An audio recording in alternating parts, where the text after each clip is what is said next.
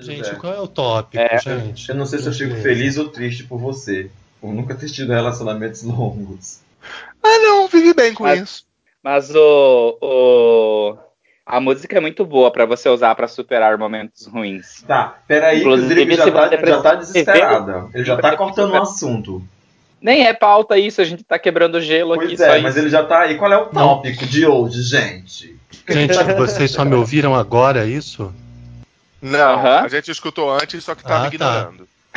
Não, eu tava com um- Eu- eu- amigo. Olá pra você que tá me ouvindo, eu sou Gambit Dance e hoje o Bichos Nerds vai mexer com a sua libido. Porque a gente sabe que tem gente que vê pornografia e tem gente que mente. Não, brincadeira.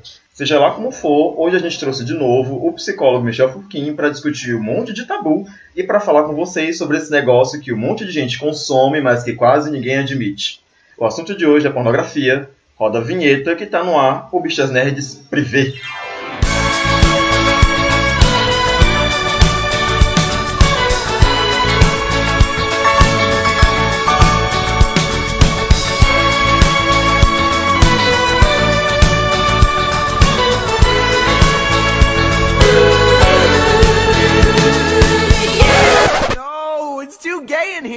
Ah, já, já tô me sentindo a Emanuele agora. Sim. Não, eu tava falando com o meu orientador essa semana, ele falou, "Lê- ai, não é da sua época, mas antigamente tinha um, um, um programa na Band, Emanuele. Eu falei, nossa, Mas, mas na não é da verdade, não, o, programa, o programa não era Emanuele, né? Emanuele era um filme que passava no Cine Privé. É. Sim. Ah, é verdade. É, Manuela é uma personagem de- da literatura erótica francesa, né? Uhum. E fizeram todos aqueles sabia. filmes sobre ela, até chegar no Emanuele no espaço. Nossa. Emanuele é tipo Jason, né? Tem Jason no espaço, tem Emanuele no espaço. É, só É, que o e todo Emanuele já tinha o X há muito tempo. Desculpem.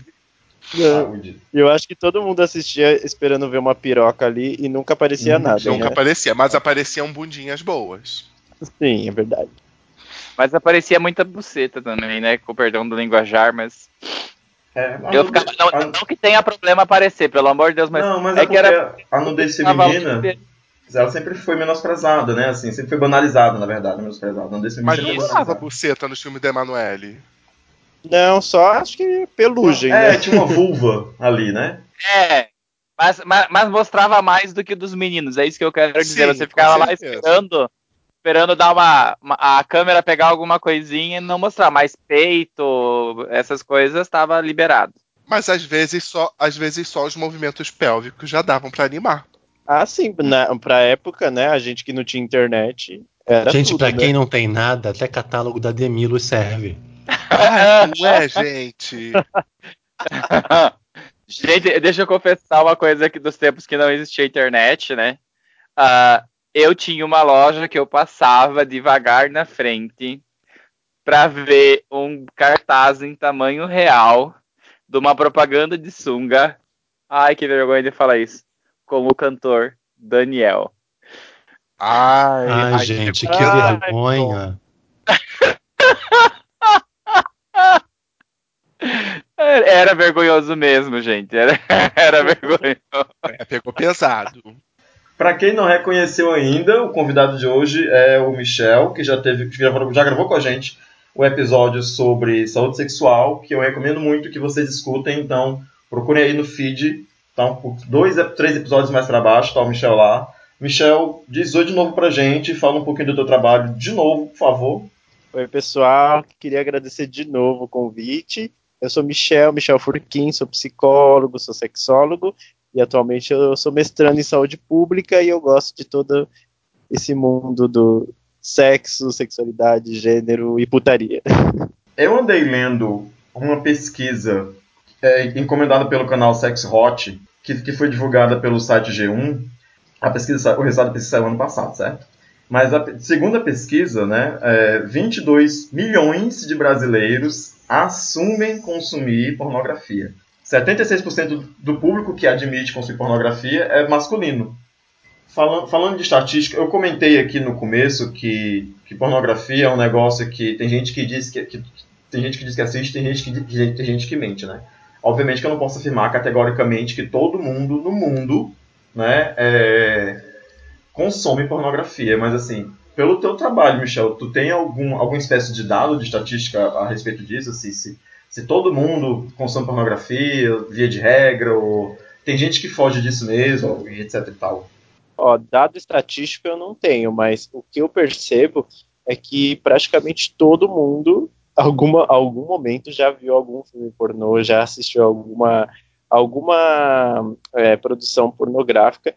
Mas o que eu acredito é que é, tem, uma, tem a questão de geração, né? E tem, tem muita essa questão de, de gênero também, é, por conta de que eu acho que o homem, ele, ele tem, acho que a gente até conversou isso na, na, outra, na outra gravação, sobre o quanto o homem ele precisa provar que ele é bom de cama, né? E eu acho que isso talvez, não sei, aí é uma hipótese, eu acho que é, é um dos motivos de por que, que a grande maioria do, dos consumidores né, da pornografia são homens. O que eu já percebi, pelo menos nos atendimentos, é que muitos meninos gays eles acabam é, é, iniciando a sua vida sexual assim através da pornografia, né? Quando a gente fala a questão de iniciar a vida sexual, a gente pensa em é, a prática sexual, o sexo em si, mas na verdade é bem antes, né? Então, é, como que as coisas acontecem, é, como que a pessoa aprende a se tocar e tudo mais, tudo já começa a partir da, de como a pessoa ela assiste esses vídeos, como ela vê, né, as, as primeiras uh, práticas sexuais, principalmente entre dois homens, entre duas mulheres e mais, porque são coisas que a gente não consegue ver na mídia, então a gente fala muito sobre a questão de representação, né? então como a, as pessoas não conseguem se, se, se, verem representadas, por exemplo, em novela e tudo mais, acabam indo para a pornografia, que às vezes é o primeiro contato que eles têm com, com essa é, relação entre duas pessoas do mesmo gênero. Não sei se, se, isso tem a ver com essa questão de geração que você falou, mas assim, na minha época, como o acesso era bem mais difícil, né? Esse primeiro contato, as primeiras experiências costumavam ser com coleguinhas, assim, com amigos, né? Com... Tinha muito essa coisa de descoberta isso. entre, entre meninos. Primos, né? Sim. É, o que, o que eu acho que dá pra gente perceber que hoje é diferente, que um, não tem mais é, aquele tipo de convivência, talvez, entre amigos que permitia essas primeiras experiências, afinal de contas, eu tive essas experiências com amiguinhos e era muito aquela coisa, eram os amiguinhos da rua, a gente brincava na rua, aí ou a gente estava atrás de uma árvore, ou então ia na casa do outro amiguinho que tinha às vezes a oportunidade de ficar sozinho. E aí eu percebo que os espaços de socialização, de repente, eles estão mudando um pouco, né? Ou mudaram um pouco. E aí talvez esse tipo de contato, por mais que seja pareça estranho, talvez não seja mais tão comum. Não sei se eu estou falando uma besteira. Eu, eu, eu, eu concordo. É, o espaço, acho que ele, ele, ele já identifica bastante, né? Ele faz com que a gente tenha as relações, elas são diferentes hoje, né? Então hoje você vê que as crianças, crianças mesmo, já começam mexendo no celular com, sei, 4, 5 anos de idade. Então, uhum. isso já, já faz com que a, a, própria relação né, com os outros coleguinhas seja diferente. Eu lembro que antigamente, antigamente, né, na minha infância, é, a, gente, a gente não ficava dentro de casa, por exemplo, final de semana. A gente saía de manhã, ficava na rua jogando bola, empinando pipa e voltava só no final da tarde. Então as, acho que as relações eram bem diferentes, né? Uhum. E, e, só que você, uh, você comentou que, por exemplo, ah, talvez as pessoas não tenham esse contato. Eu acho que ainda tem, só que é diferente, né? Então eu acho que quando, por exemplo, a gente, é, é, a geração de hoje está na adolescência, na escola, elas não são talvez igual, a, é, talvez as nossas gerações, que elas estão experimentando algumas coisas. Eu acho que elas já chegam já preenchidas com um monte de coisas que elas já viram na internet. Aham. Uhum. elas têm muito mais, entre aspas, conhecimento, né? Enquanto é, a gente currículo. às vezes tinha que. É, enquanto a gente às vezes descobria aquela coisa, ai, pega aqui, mas depois você pega no. Eu pego no seu, mas depois você pega no meu. Agora não é bem assim. Às vezes a pessoa já chega sabendo o que ela quer, uhum. talvez. É, a, gente acabou de falar aqui que a gente tinha que, olhar catálogo de cueca na nossa época, né? Assim, para poder ver algum resquício de, de pessoa seminua. É, eu, lembro, eu lembro que ali no começo dos anos 2000, quando saiu a, a, a, revista G, por exemplo, se a gente comprar isso numa banca muito afastada de casa, com uma pessoa que provavelmente nunca ia ver você de novo na vida, e o banqueiro te entregava a revista na sacola preta para ninguém ver o que tinha ali dentro a gente tinha que fazer todo esse, esse, esse protocolo para poder ter acesso ao, ao mínimo de, de, pornografia, de nudez que seja, né? Enquanto hoje você troca, você troca fotos no, no, no de, repente tem adolescente trocando foto no, no, WhatsApp, entendeu? O contato não é mais físico, mas já, já ainda tem esse tipo de experiência com colegas, pensando bem.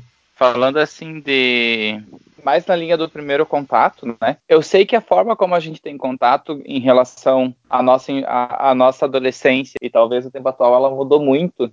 E uma coisa também que eu tenho a impressão é que a disponibilidade e a variedade também mudou muito, sabe? Uma coisa que até me preocupa um pouco, e talvez o Michel possa falar um pouco sobre isso, é até que ponto essa ampla variedade que a gente tem hoje, eu não acho que isso mude o comportamento das pessoas, porque, né, preferência não é algo que se define assim. Mas até que ponto isso pode talvez diminuir a sensibilidade das pessoas a determinados estímulos? Até eu vi um filme há um tempinho atrás que, por incrível que pareça, era com Adam Sandler e o filme era muito bom, aonde o filho adolescente dele precisava de estímulos muito intensos assim porque ele tinha assistido pornografia desde muito cedo e não iria quando ele foi tentar transar com a menina e fazer sexo simplesmente sexo, ele não conseguiu ter uma ereção porque era algo banal para ele. Essa ideia da banalização é algo que está sendo vendido para nós ou é algo que realmente tem acontecido, na sua opinião? Eu acho que a, a, pornografia, a gente até acho que já comentou sobre isso.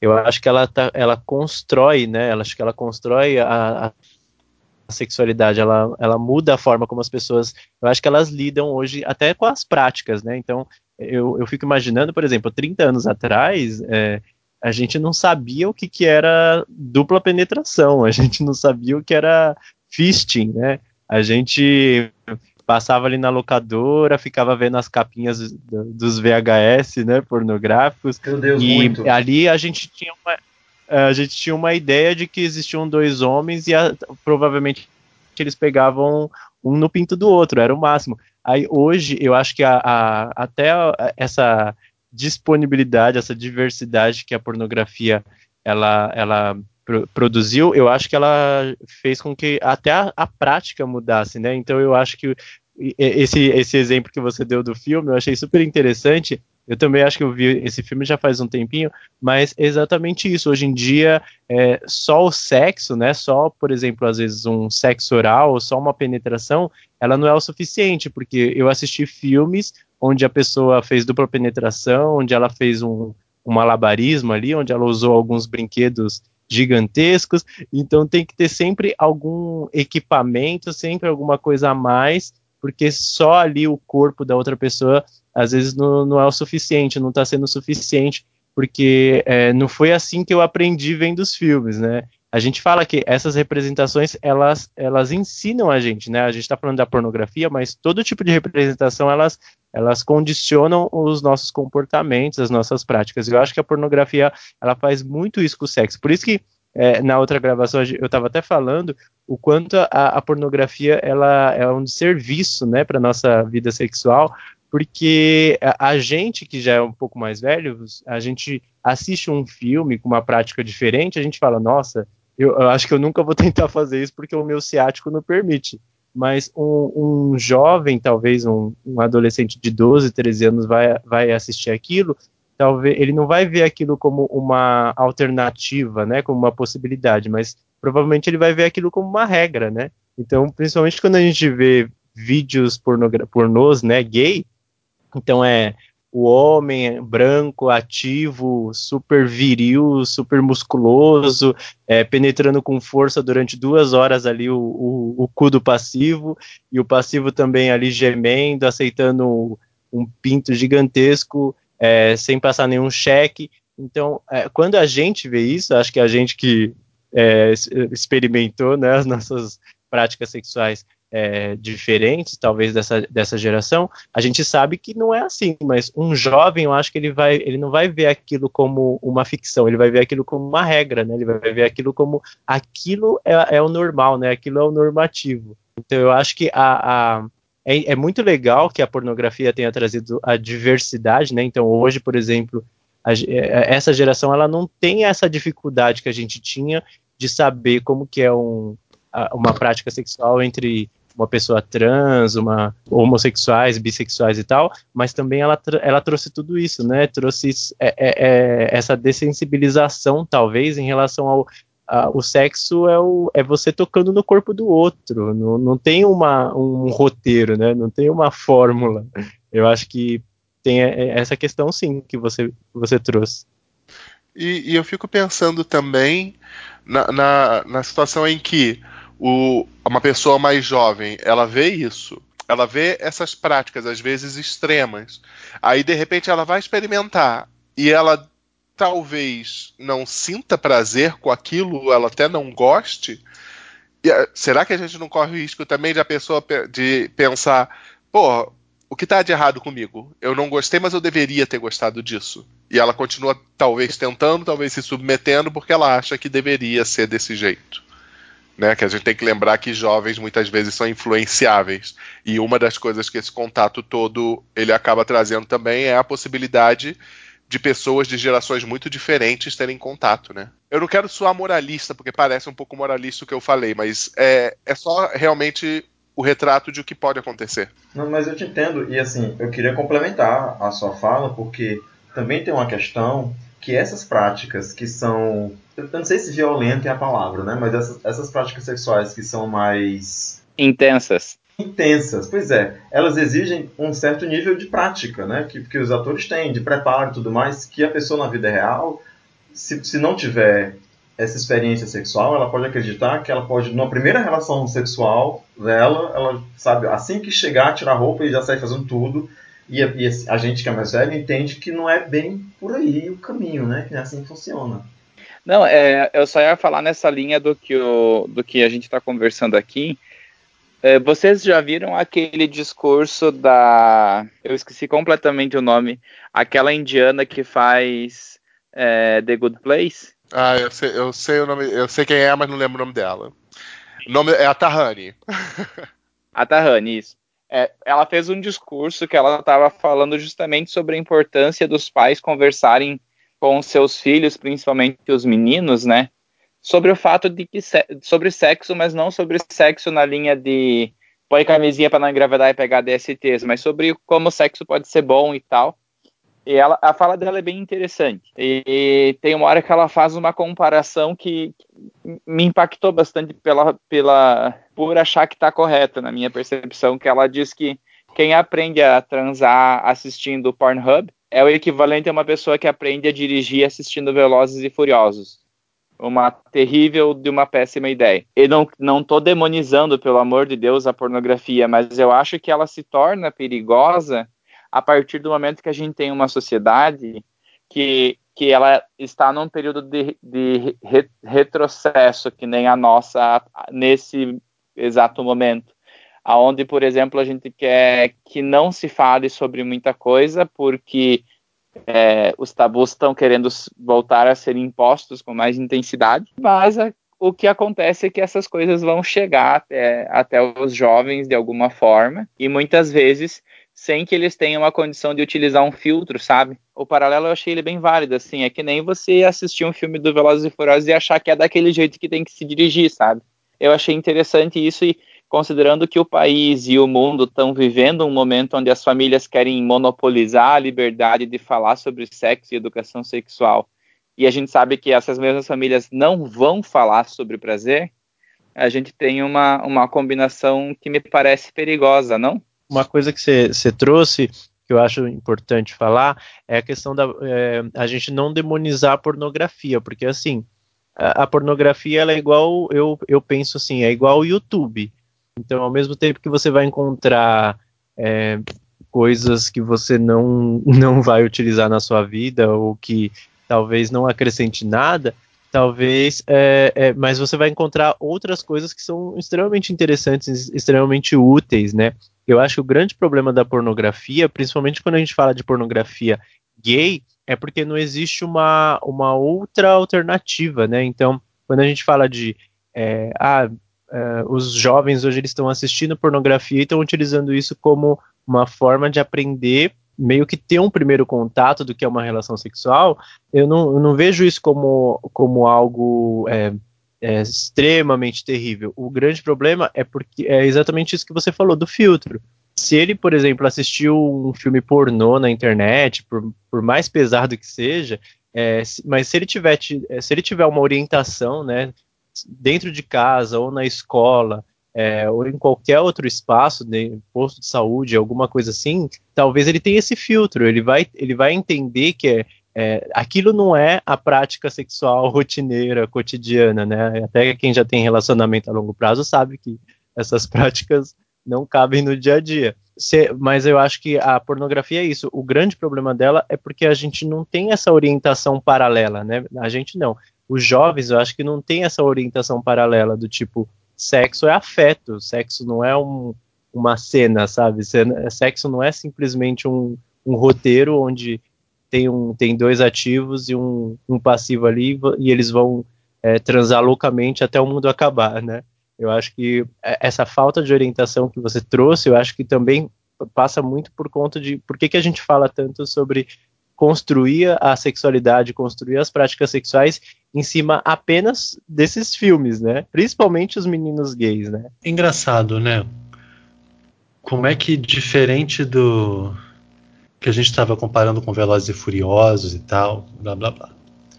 Como é que diferentemente de filmes de ação, ou de um filme do Bruce Willis, ou de um filme, sei lá, do Vin Diesel, com um filme pornô a gente sai querendo copiar. A gente não sai querendo copiar Velozes e Furiosos. A gente não sai de um cinema, de, um, de uma sessão de um filme de ação com tiroteio e porradaria, querendo atirar em todo mundo. Será que é porque você comprar o carro um carro que usam em Velozes e Furiosos ou uma arma é mais difícil do que você só usar os instrumentos que a natureza não. te deu? Você pode pegar o seu gol, não, mas... bolinha. Você pode pegar o mas... seu gol, bolinha e dirigir que nem um maluco. Mas assim, a gente não pode falar que, que, que, isso nunca acontece, né? Porque acontece. Só que o que, que eu acho? Eu acho que quando a gente vê um filme de ficção, especialmente, um filme de esses de violência, e, ou então esses Velozes e Furiosos, a gente tem, a gente tem mais consciente a suspensão da descrença, é, assim, é sabe? Verdade. A, a, a gente tem uma consciência maior do que aquilo é uma ficção. O pornô, por mais que ele seja surreal, ele, ele, é ele muito se normal, propõe a ser né? realista. Inclusive, a pornografia, acho que uma, não sei até que ponto essa minha impressão é correta, mas o que eu mais ouvi falar que cresce, né, não que eu assista, uhum. é o consumo pelo pornô que parece ser amador, mesmo que não seja, entende? Uhum. Para as pessoas poderem se ver mais fazendo aquilo, né? É, e assim, as próprias, as próprias cenas, os próprios enredos dos filmes são muito casuais e corriqueiros, né? Sabe, tipo, desde o entregador de pizza, da entrevista dizer, de emprego. pediu uma pizza é, de calabresa. Do encanador, né? É sempre tudo muito, é tudo muito próximo do real, né? Tudo muito assim, banal. É, tenta, na verdade. Eu, tenho, eu queria aproveitar esse gancho de vocês para trazer outra pesquisa que eu li, que saiu na super interessante, falando que, que o sexo, o sexo ele funciona para o cérebro como uma droga, por causa dessa, dessa sensação de, de recompensa, né? E que com o tempo, o sexo não, desculpa, eu, eu me enganei em termo, que a pornografia vicia e funciona o cérebro como uma droga e que com o tempo, assim como você aumenta as doses da, da, da droga que você está tomando, é, os, a, a, pornografia papai e mamãe, ela também deixa de ser suficiente para satisfazer aquele aumento seu, sabe? E funciona com, com, com, com, essa coisa da recompensa, porque ele sempre combina com, com orgasmo e tudo mais, e que, e que esse vício ele, vai, ele é progressivo, né? Se você começa vendo, se excitando com um catálogo com homens de cueca, né? Com o passar do tempo, aquilo já não é mais suficiente, você vai procurando pornografias assim, que são mais, mais e mais pesadas. Isso é uma pesquisa que saiu super interessante, eu não consegui anotar a data. Aí eu, eu não sei se o Michel também tem, tem alguma pesquisa desse tipo, desse tipo para poder comentar. Então, eu acho que é, a pornografia ela vicia por, por conta disso que você trouxe de, de recompensa, né? Então, é, mas eu, eu discordo de algumas coisas que essas pesquisas que é, falam que, por exemplo, ah, é, vai começar a assistir um sexo, um, um vídeo assim, e aí vai começar a pesquisar coisas muito mais pesadas, ou então, por exemplo, ah, vai ver um vai ver uma G Magazine, daqui a pouco vai estar tá fazendo coisas muito mais pesadas. Eu acho que depende. Eu, eu, eu, eu, tenho, eu tomo muito cuidado com essas questões deterministas, sabe? Do tipo, começou assim, vai, vai para esse caminho. Eu acho que cada um constrói seu caminho de uma forma muito diferente, principalmente na área da sexualidade.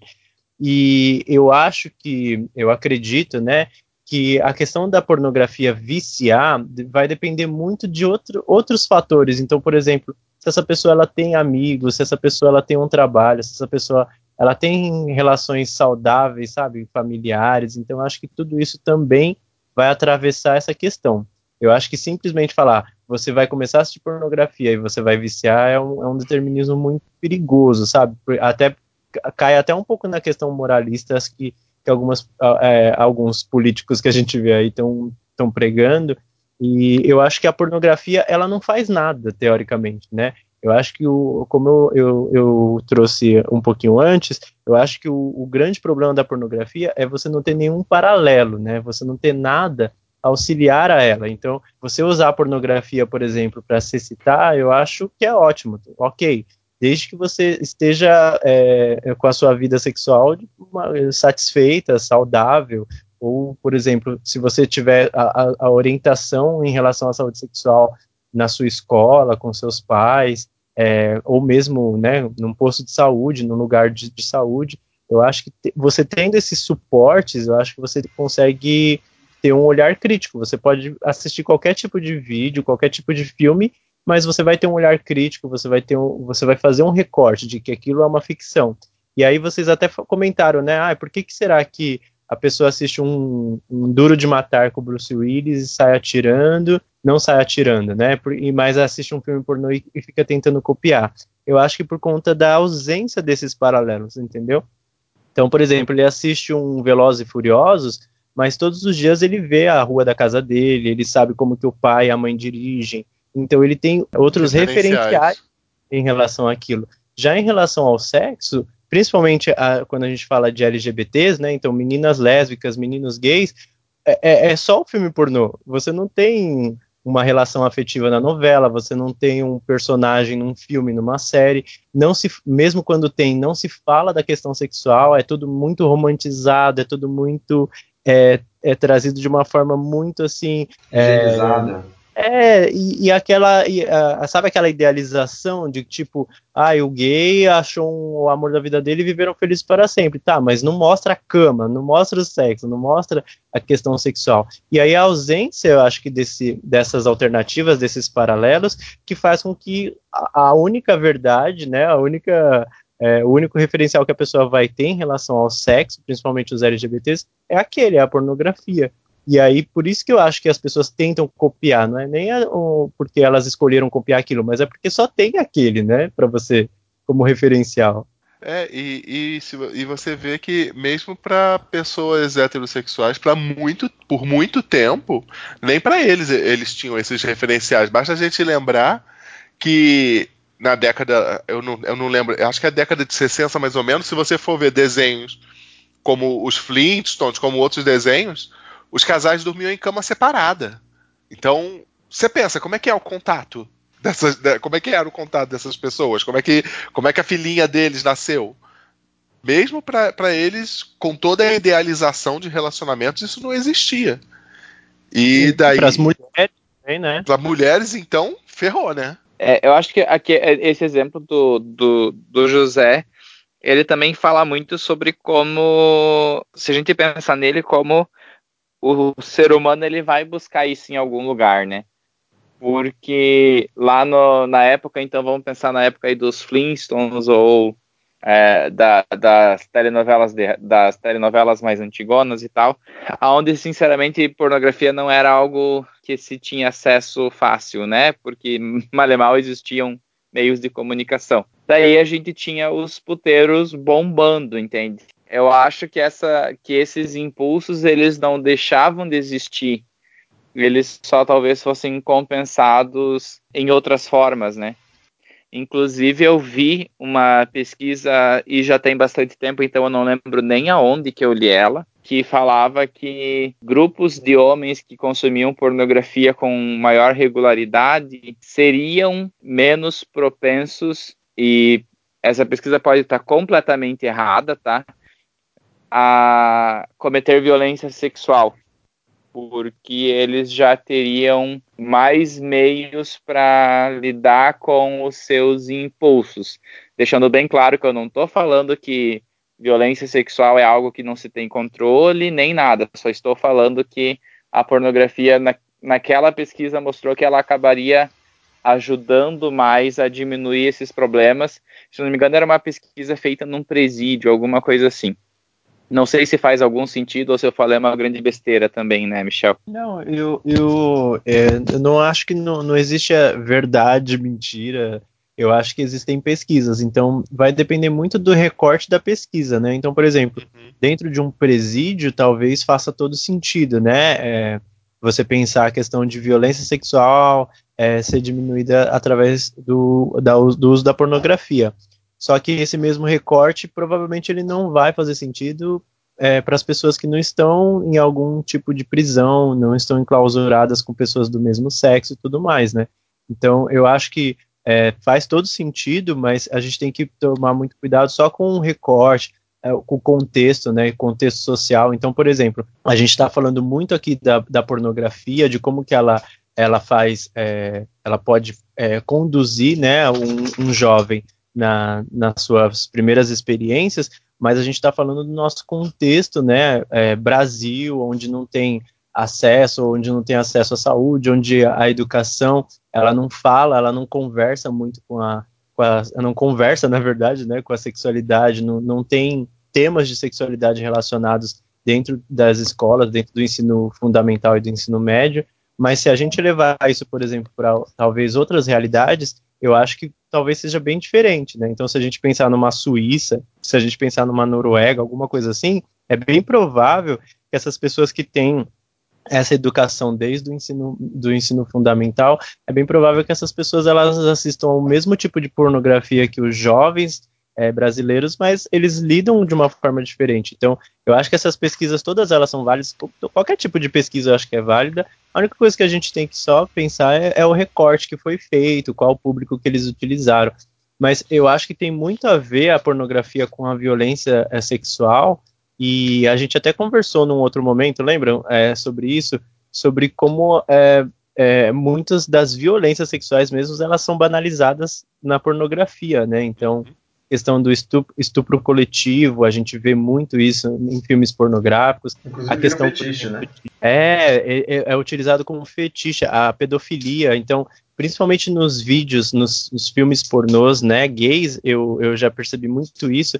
Então, tem sempre aquela, aquele roteiro de pai, filho, tio e sobrinho e tudo mais. Só que se a gente trouxer isso pro real, isso é meio que pornografia, é, é, pedofilia, né? A gente é, faz... é criminoso. É, não só pedofilia, como incesto também, né? São, são, são parentes, né? é. Tá e aí a gente. No, no, tem, tem uns vídeos que são famosos também, que é uma galera que é estuprando calouros de faculdade. Tem Sim. aquele vídeo do carro que era enganando héteros. Uhum. Não, se você for ver, e eu acho que é interessante ah, o a gente. Buzz, acho que era, né? Eu, eu acho que é, é interessante a gente entrar nesse, nesse tema, porque é, é, é também um, um pouquinho de, de discutir a questão da pornografia como atividade geradora de lucro. A gente falar de produção industrial de, de pornografia, que aí a gente tem é justamente isso. São empresas que querem lucro basicamente, e não tem nenhum problema. Quer dizer, dependendo de qual é o seu alinhamento ideológico, né? Não tem nenhum problema isso. Mas aí você vê, você percebe que a prática dessas empresas muitas vezes é justamente eu tô querendo agradar esse público, não importa o que esse público esteja querendo. E daí a gente tem todos esses gêneros aí, né, que até essa questão da entre aspas, pedofilia sugerida, né? Que acho que em inglês vai ser aquele termo barely legal, né? Quase. A gente está quase na legalidade. Que aí, ou você pega aquele garoto, aquela pessoa que às vezes é um homem adulto, mas que tem uma compleição de uma pessoa mais jovem, ou você vai pegar de O repente. Johnny aquele... Rabbit, basicamente. Exatamente, ou você vai pegar também aquele, aquele jovem, aquele, aquele cara que acabou de fazer 18 anos. E aí, como é que fica isso? Qual é, qual é o problema com essas empresas buscando esse lucro e justamente trabalhando com esses temas complicados? É aquilo, se você for no Xvideos ou no Pornhub e der uma passeadinha na página inicial, você já vai ver tudo isso. Tem um Basta que. clicar na, na, na pesquisa para ver os mais pesquisados, e tipo, o- estupro, ninfeta, né, a, o nome da, da, da Ah. MC Melody, sabe? São, são pesquisas que são muito feitas nesses Isso. sites pornográficos. É, isso se você for nos héteros, se você for nos gays, tem, tem inclusive tem séries. Por exemplo, tem um, uma produtora que ela trabalha só com vídeos de pessoas sendo abusadas sexualmente por seguranças de shopping. E a gente tem que pensar o quanto isso é problemático, cara. Se, se você, você ser abusado por. ser acusado de roubo, ser colocado numa sala e uma pessoa abusar sexualmente de você. e, e eu acho que o que a gente tem que discutir é o quanto isso é errado, não tem, não tem como relativizar, isso é errado, mas a gente também tem que tomar aquele cuidado com o discurso de que o errado não é a pornografia, o errado é esse tipo de pornografia. E, e, assim, não é moralismo, é errado, ponto. Sim, então, é, eu, eu acho que a gente tem que pensar no mercado, né? É, o, o- acho que o problema é o mercado da pornografia, né? Não só o mercado, mas Aham. também as, a- as pessoas, né? Eu acho que a gente, quando a gente fala mercado, fica muito abstrato, mas eu acho que os donos, né? Os donos da- dessas produtoras, até mesmo os atores. Então, vocês falaram, alguém falou aí o Johnny Rapid. Eu acho que ele é um é, é um, um personagem muito, muito interessante da gente, da gente pensar que ele é heterossexual, né? Ele fala que ele é heterossexual, ele é casado com uma mulher, eu acho que ele tem três filhos, e, e assim, ele começou, devido ao, ao biotipo dele, devido ao porte físico dele, ele, a- as produtoras falaram, meu, seria muito legal se você fizesse filme pornô gay como passivo, porque todo mundo vai achar que você é, aparenta ser menor de idade. E aí ele decidiu fazer, ele ganha muito, ele ganha rios de dinheiro. é, ele já foi acusado de, de agredir a esposa, tal. A esposa denunciou ele e, e mesmo assim a galera consome tudo que, que é produzido com ele, né? Então aí você fica pensando, a- a- o- as produtoras escolheram ele por conta desse biotipo, por conta desse personagem, né? De é, ser um menor de idade que está sempre sendo usado por alguém, sendo é, é, comido por alguém. E, mas é, é, ao mesmo tempo tem o, o lado dele também, né? A gente fica pensando do tipo, ele tá fazendo isso por dinheiro e, e é, é é uma, uma máquina muito interessante, né? Da gente refletir. Mas ao mesmo tempo é isso que você falou do, do tipo ah, até que ponto, né? Aquela questão do capitalismo selvagem, até que ponto, né? A gente pode ir atrás de, de lucro, de, de dinheiro, até é, lançar coisas, por exemplo, com fetiche, é, eu, acho, eu acho super válido, mas ao, ao- a partir do momento que você talvez esteja é, incitando um tipo de violência, incitando um tipo de prática é, contra pessoas que não. é, Crime, né? contra jovens. Isso É, é, um com- crime, né? práticas criminosas É, mesmo. fetichizando Acho crimes, aí- crime de estupro, crime de, crime de pedofilia, É, de aí abuso eu acho sexual. tem um- uma reflexão e tem que ter uma. Deveria ter uma punição, né? Eu acho, para isso.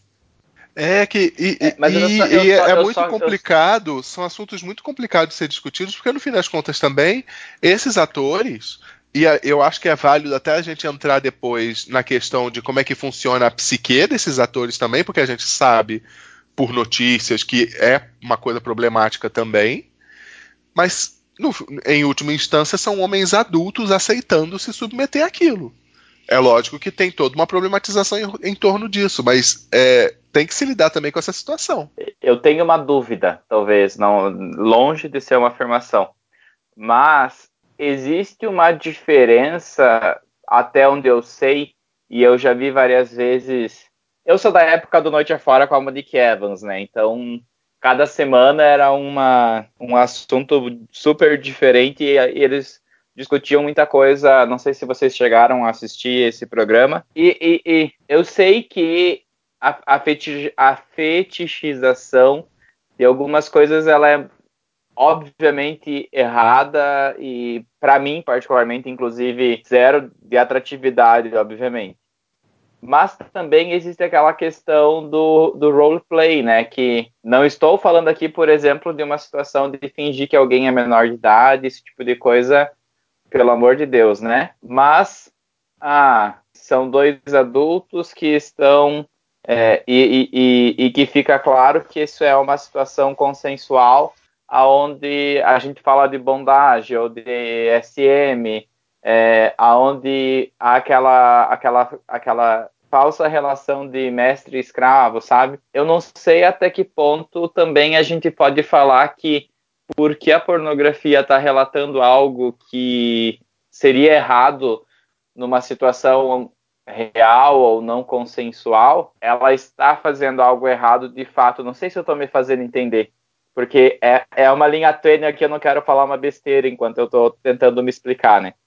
Mas um exemplo, tinha um canal famoso até um tempo atrás, não sei se ele ainda existe ou não, sobre kinks e tal, que basicamente ele começava o episódio com uma pessoa dizendo qual era o fetiche dela, normalmente algo bem pesado envolvendo cordas e afins, e depois ela ela entrava num processo de aspas aqui humilhação com, com mestres e etc, etc, etc. E depois no final ela falava também sobre essa experiência, entende? É, eu acho que isso, para mim, me parece como uma encenação, não como é, glamorizar isso se não fosse num ambiente consensual. Faz algum sentido o que eu estou falando ou não? Faz, faz sim. Mas então, eu acho que isso é um pouco diferente. Eu acho que, por exemplo, mesmo o BDSM, quando ele não, não na pornografia, ele é consensual. Ele é um fetiche de duas pessoas. Mesmo no filme, assim, qualquer humilhação que seja, se são adultos e é consensual, eu acho que é válido. Então você pode fazer o que você quiser ali, pode representar o que você quiser. Eu acho que o único cuidado é, é, é quando a gente está representando, por exemplo, per, é, um personagem que aparenta. Desculpa. É um personagem que aparenta ser menor de idade, ou então é, é, é, insinuando que, por exemplo, é uma violência, é um estupro, entendeu? Eu acho que é mais nesse, ne, nessa linha quando eu acho que a gente tem que tomar cuidado. Agora, a questão de humilhação, questão de cordas, bondage, BDSM, eu acho que tudo isso é, já remete muito mais ao fetiche, que é a fetiche é, de pessoas adultas que estão fazendo aquilo de forma consensual. Então, mesmo o BDSM, por mais é, doloroso é, que a gente, a gente olha, a gente assista, né, que pareça, ele foi totalmente acordado antes, né? Então, ele é totalmente feito de forma consensual. Existe uma palavra de segurança segurança, existe um limite e tudo mais. É sensual. É, eu, eu, eu, queria complementar também o, o que o Thomas falou. Eu preciso concordar primeiro com o Michel, né? Que existe, existe uma diferença entre o fetiche, o fetiche do, do BDSM e, e, e, você contratar atores para você dizer para a mulher, por exemplo, finge que está sendo estuprado, né? E ela agir, atuar como se, como se aquela situação fosse real e ela estivesse sendo obrigada a fazer sexo, ou como essas situações que a gente já citou, da, da de, de de faculdade, por exemplo, sendo estuprados por, por, uma turma inteira de outros colegas, e se eles são só atores e aquilo dentro do estúdio foi consensual, a mensagem que eles querem passar pra gente não é essa, né? É que, foi, é que ele foi forçado, que ele foi obrigado, diferente da prática de BDSM. Agora, mesmo dentro da prática de, de, de BDSM, que eu também acho que é, que é saudável do ponto de vista do feitiço, eu acredito que, que sempre tem o limite do saudável, né? Assim, quando aquilo tá, tá afetando o teu corpo de maneira prejudicial, né? Embora seja consensual, eu acredito, aí o, o Michel está aqui inclusive para fazer esse vídeo para me corrigir se eu, tiver, se eu estiver muito enganado em relação a isso, mas que a pessoa também precisa é, é, se analisar de, de, porquê, né, do, do, que que causa, o que que leva ela a achar que o prazer está nessa sensação extrema em que ela começa a ser já é, mutilada, por exemplo, né, porque tem, tem algo a, a ser entendido, né, nesse sentido. Então, eu, eu, eu não sei, eu acho que tudo tem que ter um, tudo tem um limite. Eu acho que cada pessoa sabe o seu limite. Eu não sei se eu- a partir do momento que é consensual, é, é, aparentemente as pessoas elas já estão determinando o limite, né? Então delas, por mais que a gente a- assista, por exemplo, algum filme de é, humilhação é, ou mesmo mutilação e tudo mais, eu acho que se a pessoa ela está é, consentindo com aquilo, fica muito difícil a gente chegar e falar, ah, você tem que se analisar para saber por que, que você precisa desses extremos. E se a pessoa Acho que morrer, fica- gente? Então, essa é a grande questão, né? Então, já aconteceu isso em algumas, algumas práticas, principalmente aquela prática de asfixia, né? Algumas pessoas elas, elas necessitavam daquela prática para se citar, né? a- a- é, serem asfixiados, às vezes com, com algum saco, alguma coisa assim, e acabaram morrendo. E aí trouxe a discussão para o lado jurídico do tipo foi foi homicídio, não foi? Então é, a- hoje a, a lei ela considera isso como um homicídio. Então a pessoa que estava ali acompanhando, participando, ela é considerada culpada. É, ela é considerada responsável por não ter percebido o limite da outra pessoa. Mas é uma discussão muito complexa por conta de como que é, a- um- uma pessoa externa, né, um terceiro, vai falar para a pessoa: olha, você precisa se analisar porque eu acho que você não precisa de ir até aí para se sentir, sentir prazer é muito complicado, né, isso, por conta de que é a mesma coisa eh, se a gente pensar na questão de buscar terapia, buscar um atendimento psicológico, é muito difícil quando eh, eh, essa necessidade ela vem de um terceiro, então alguém de fora chegar e falar para você que você precisa de terapia é muito complicado, né? A mesma, a mesma coisa a questão sexual. É, é, é claro que pra gente, né, a gente que já tem um pouco de talvez de esclarecimento em relação à saúde e tudo mais, a gente sabe que algumas coisas, algumas práticas não são saudáveis, algumas práticas vão ter consequências e tudo mais. Então a gente meio que tenta orientar através disso, através de podcast, através de textos, através de, de palestras e tudo mais. Mas é muito difícil a gente chegar e falar, por exemplo, uma pessoa o limite que ela tem que, que é, aceitar para ela se sentir, para ela ficar, ficar saudável. A gente fala, tá falando isso no sexo, mas isso é em vários outros, várias outras esferas, vários outros fatores. Então, questão de bebida, questão de drogas, questão de relacionamento abusivo. É muito difícil a gente conversar com uma pessoa, sendo que ela ainda não percebe que aquilo não é saudável para ela. É muito complicado, né, por enquanto. Drigo? Nada? Estou.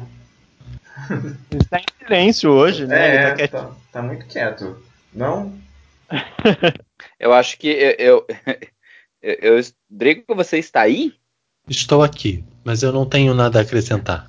Nem, nem, nem perguntar, nem, É. nem quer levantar nenhuma pauta.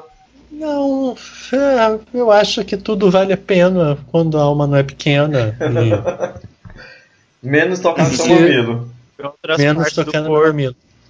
Não, e assim, é, é o que vocês falaram, a questão toda é consenso, né? Em relação às práticas sexuais entre duas pessoas, tudo é consenso. Agora, a- essa, isso que vocês também já falaram da exploração que a indústria faz de alguns fetiches, de algumas situações, ela pode ser de fato problemática. Agora, o que eu fico pensando é que tem algumas coisas que são meio. são pouco práticas, né? Mas eu tava só viajando, tô pensando besteira. É, deixa, deixa eu te perguntar uma coisa. Pra você mesmo, senhor Drigo. Certa vez a gente estava gravando um episódio que eu não lembro sobre o que era, e você levantou uma questão é, racial da- da- na pornografia é, gay, e que eu, que eu acho que você fala muito melhor sobre isso do que eu, que era essa questão de, de, assim, dos nifeitos serem sempre homens jovens brancos, enquanto o negro nunca nunca está nessa categoria do ele está sempre enquadrado nout- noutra categoria de pornografia. É, você dificilmente vai ver naquela. na seção de Twinks, dificilmente você vai ver negros. Não estou dizendo que não exista, mas até quando você evoca e se remete ao estereótipo do Twink, é sempre um jovenzinho, franzino, branco. Talvez oriental. Oriental pode rolar. E ou eles estão transando entre si, ou estão transando com um cara mais velho, e muitas vezes podem estar transando com um cara negro de uma de um pinto monstruoso. né? Então, assim, esse, o, o, estereótipo. O, o, negro ele é sempre encaixado nesse, nesse estereótipo do animalesco, do brutal, do viril demais, do violento, do cara que tem. O cara que né, pode destruir o cu do passivo, né? É, sabe? Ele sempre vai estar nesse lugar. Né? Sempre vai ser muito sexualizado e, além de sexualizado, né? Não sei se qual é a outra palavra bestializado, não sei, sempre vai ser uma coisa, além de muito uh, sexual, muito violenta, né? Muito quase é. animalesca, muito não, bruta. É, talvez o negro ele seja um pouco desumanizado nesse processo. Isso, é, obrigado, né? era, era a palavra que eu queria. Não, e, e isso é um processo vi, histórico, eu, né? É, então, eu, eu li um texto uma vez, era uma, uma mulher, ela, ela escreveu um, um, um artigo falando sobre isso, sobre essa desumanização na pornografia, né, do homem negro, para manter aquela imagem, né, da, é, do não socializado, sabe, do daquele selvagem, né, do homem selvagem que foi escravizado, que você é, você tinha que ele, ele não era domado, né, ele era ele não era igual o homem branco, sabe, onde existe uma onde existe consenso, onde existe é, razão, né, onde existe o racional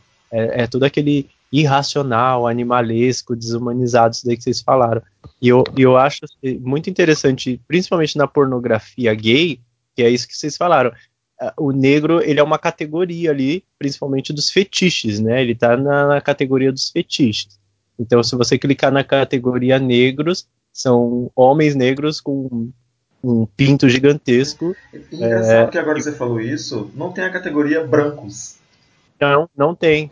Não tem a categoria branco, que é uma. E isso, isso também já é uma coisa. É, é né? até porque o branco é, é, o normalizado, né?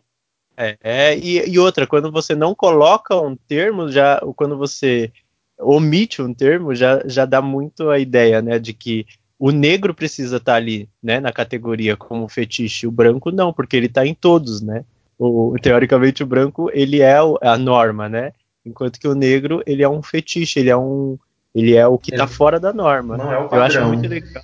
E é, é, e ele é o e, e ele é aquele fetiche onde é, ele, ele vai sempre fazer ele vai ser acessório na verdade né se você perceber todos esses, esses vídeos tirando os amadores né falando muito mais daquele profissional feito por produtoras e tudo a gente vê muito que é o homem negro como um acessório do tipo ele que vai ser o, o animalesco que vai brutalizar o cu ali do branco passivo, ou então ele que vai ser o, o, objeto do fetiche de alguma história, algum roteiro, ele vai ser um acessório, né? É um fetiche acessório, né? Ele não é o protagonista da história, né? Exatamente. Eu tenho um, um outro assunto até para para questionar por curiosidade, eu já vi em alguns lugares que existe uma outra forma de consumo de pornografia que acaba sendo diferente até mesmo da orientação sexual de algumas pessoas. Como, por exemplo, existem algumas mulheres lésbicas que gostam de assistir filme pornô gay. Existem homens gays que gostam de assistir filme pornô heterossexual e existem, apesar de não se falar muito, né, homens heterossexuais que gostam de assistir pornografia gay e lésbica, que é o mais comum muitas vezes. Esse interesse na pornografia diferente da tua orienta da orientação sexual do indivíduo, é, como que isso é, é lido? O que que isso significa, talvez, numa interpretação psicológica do, do comportamento? Nossa, que pergunta difícil.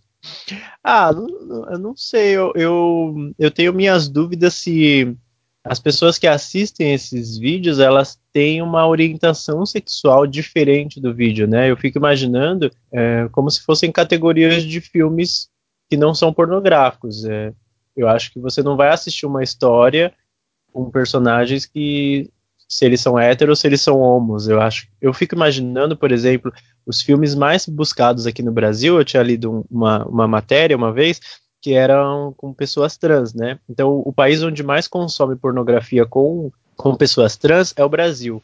E a maioria das pessoas que assistem, se a gente pensar que são homens, a maioria provavelmente se, se identificam como heterossexuais, né? E aí eu fico imaginando, será que essas pessoas que se identificam como heterossexuais, elas assistem é, um sexo, uma pessoa trans e tudo mais, por conta de que ela, a, ela tem uma orientação sexual diferente? Eu não, eu não sei, eu acho que talvez tenha uma identificação ali. E, e, eu acho que a pornografia ela traz muita questão da fantasia, eu acho que ela traz muito também a questão da curiosidade. Isso também talvez é, é, faça sentido na hora que a pessoa está buscando, mas eu acho que, por exemplo, eu vi algumas mulheres, muitas mulheres trans, ela, desculpa, muitas mulheres lésbicas, elas não, elas não gostam de assistir filmes heterossexuais, pornográficos heterossexuais.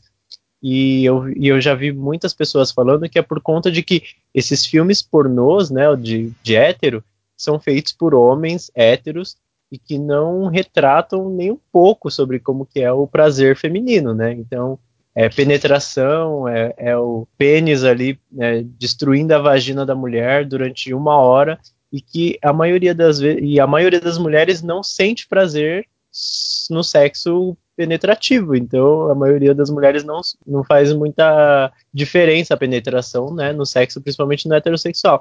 Então, eu acho que isso talvez explique um pouco, por exemplo, por que, que mulheres prefiram assistir, é, mesmo mulheres heterossexuais, preferem assistir filmes é, é, lésbicos ou filmes gays e tudo mais. Eu acho que talvez por conta de que ela não consiga é, se sentir ali identificada com aqueles filmes produzidos por homens heterossexuais que acham que é aquilo ali que é o sexo prazeroso, né, de, é, é, entre heterossexuais.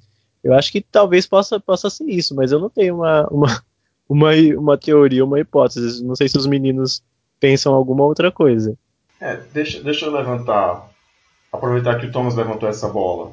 Mas você não acredita que tem uma coisa, assim como a gente estava falando sobre as pessoas negras, por exemplo, uma coisa de fetichização da, da, de, certo, de certos grupos eu vou te dizer por que, que isso é muito empírico, né?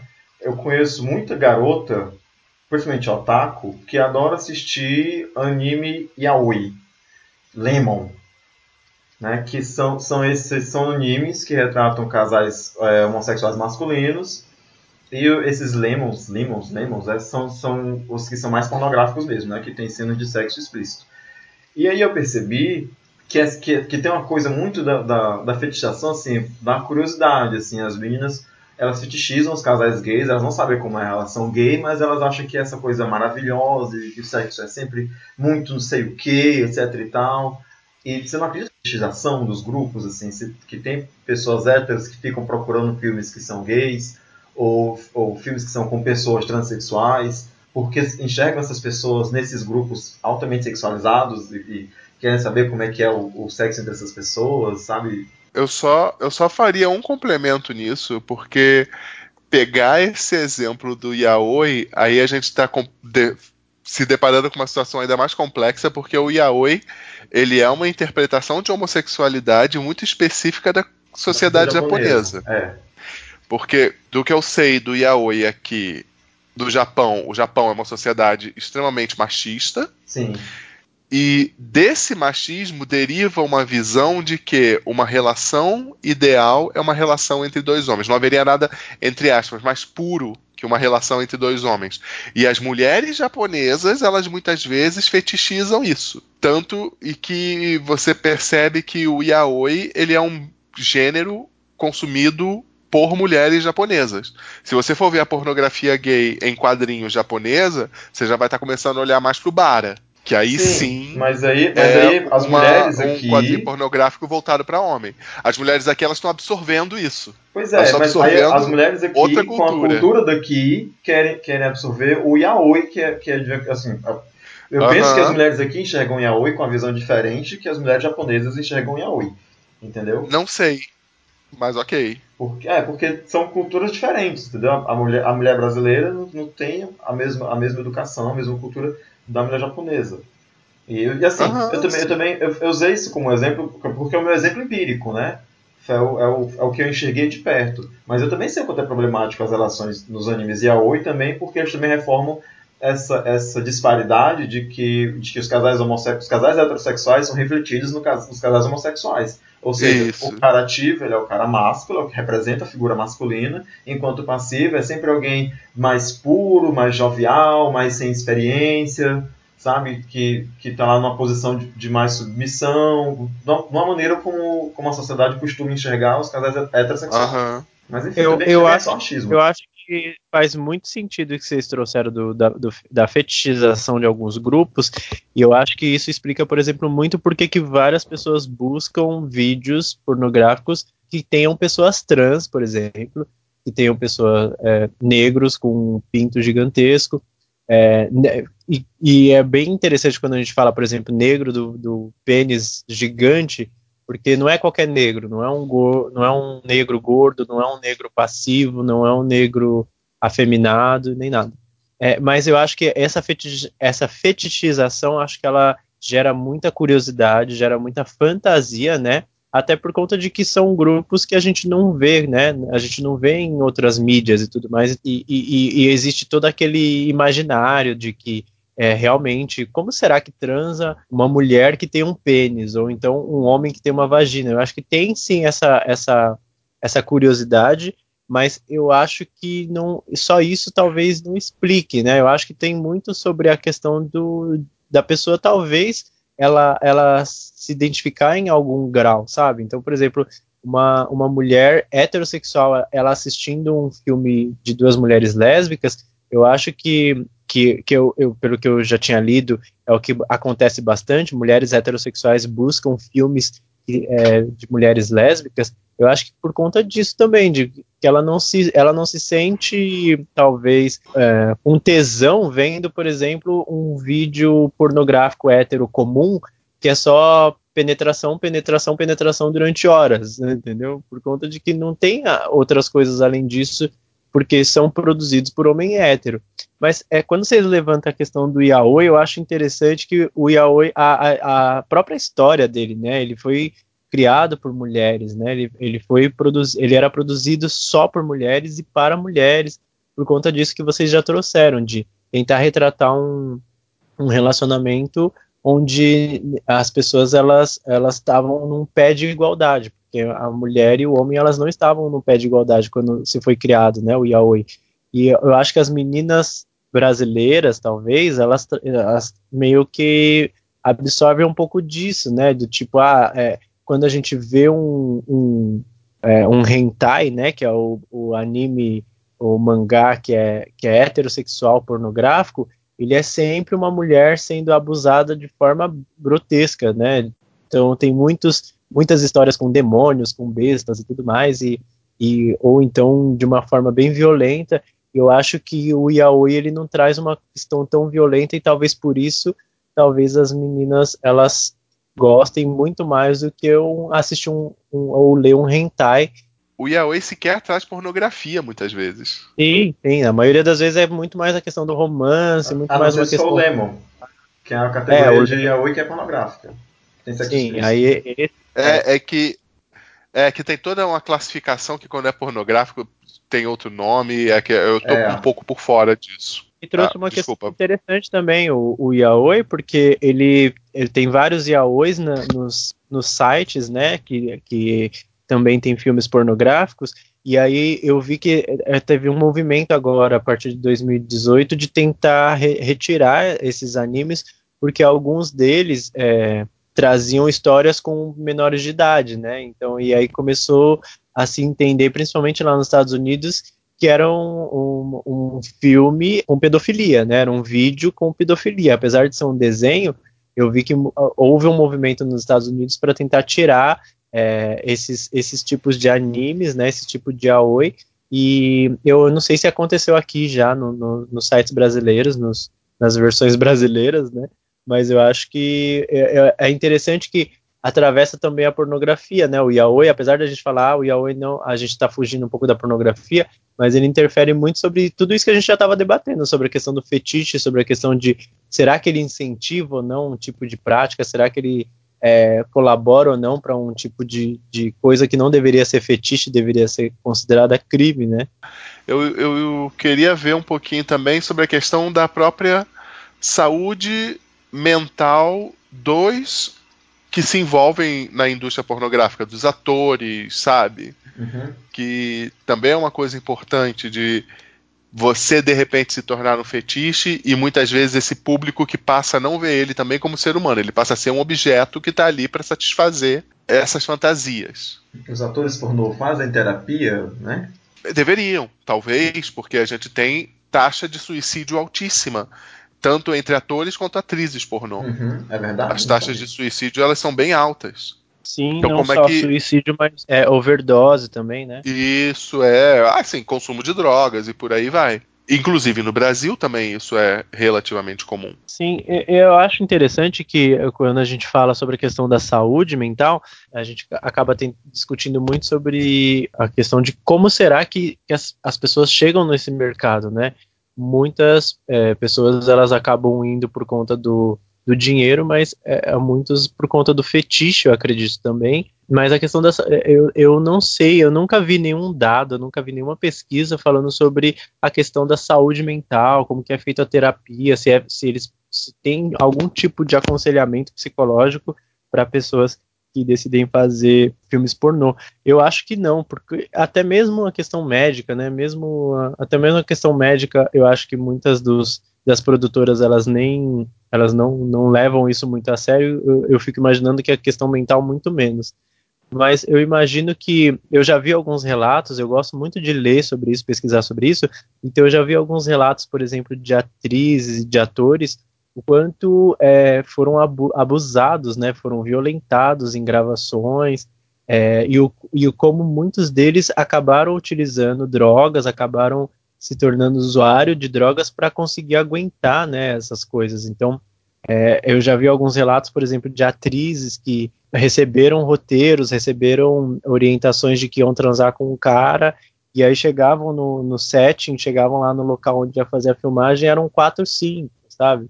Falavam que ela ia fazer uma coisa que não estava no, no contrato, não, tava no, não tinha sido especificado antes, e a pessoa acabava sendo é, obrigada a fazer, obrigada não, né, mas é, Coagida. agida a fazer, né? Porque não só mulheres, mas homens também, né? Então eu já vi história de homens também tendo que aceitar fazer algumas coisas. E eu, eu li um relato de um ator muito interessante americano que o, colocaram lá na hora que ele teria que fazer uma dupla penetração e ele, e ele não conseguia. E aí começaram a colocar cocaína no ânus dele para conseguir para ele conseguir, né? Pra dilatar É, o ânus. dilatar e para ficar anestesiado, né, a Uhum. região e o quanto isso ele se sentiu violentado e, e a partir disso aquilo começou a, a, a virar uma prática, né, comum no, no- toda vez que, que iam fazer uma dupla penetração colocavam cocaína no ânus e tudo mais dele. Eu acho isso uma, uma coisa, é uma questão bem interessante do, do quanto a, a gente que é de fora, né, as pessoas que assistem o filme, elas, elas não imaginam a, a violência, a dor, talvez, que essas pessoas passam. Eu acho que isso também fez com que criasse vários movimentos, existem vários movimentos, principalmente nos Estados Unidos, né, de mulheres, de, de grupos que, é, ex-atores pornôs, ex-atrizes pornôs, que buscaram é, movimentos para entrar na justiça contra essas produtoras, para exigir, né, é, contratos, é, é, que, que elas, essas produtoras cumprissem contratos, é, é, tivesse uma lei que protegesse esses profissionais, porque assim como a prostituição é meio que uma, uma profissão vista do tipo, ah, você escolheu fazer isso, então arque com as consequências, sabe? Então é meio deixado de lado por várias legislações, não só brasileira, mas até mesmo lá nos Estados Unidos, as internacionais. E, e a- eu acho interessante a questão da saúde mental também, de outras pessoas, não só dos filmes profissionais, né, de produtoras, mas eu, eu percebi a- o quanto hoje as pessoas elas também necessitam dessa gravação, dessa exposição através de vídeo, através de fotos das práticas sexuais. Então tem alguns perfis no Twitter, antigamente era no Tumblr e tal, o quanto as pessoas elas precisam gravar, precisam registrar tudo aquilo e ganhar likes e ganhar retweets e, e, é, ficam pedindo para que ó, compartilhe, compartilhe, porque aí eu vou fazer mais vídeos, vou fazer mais vídeos.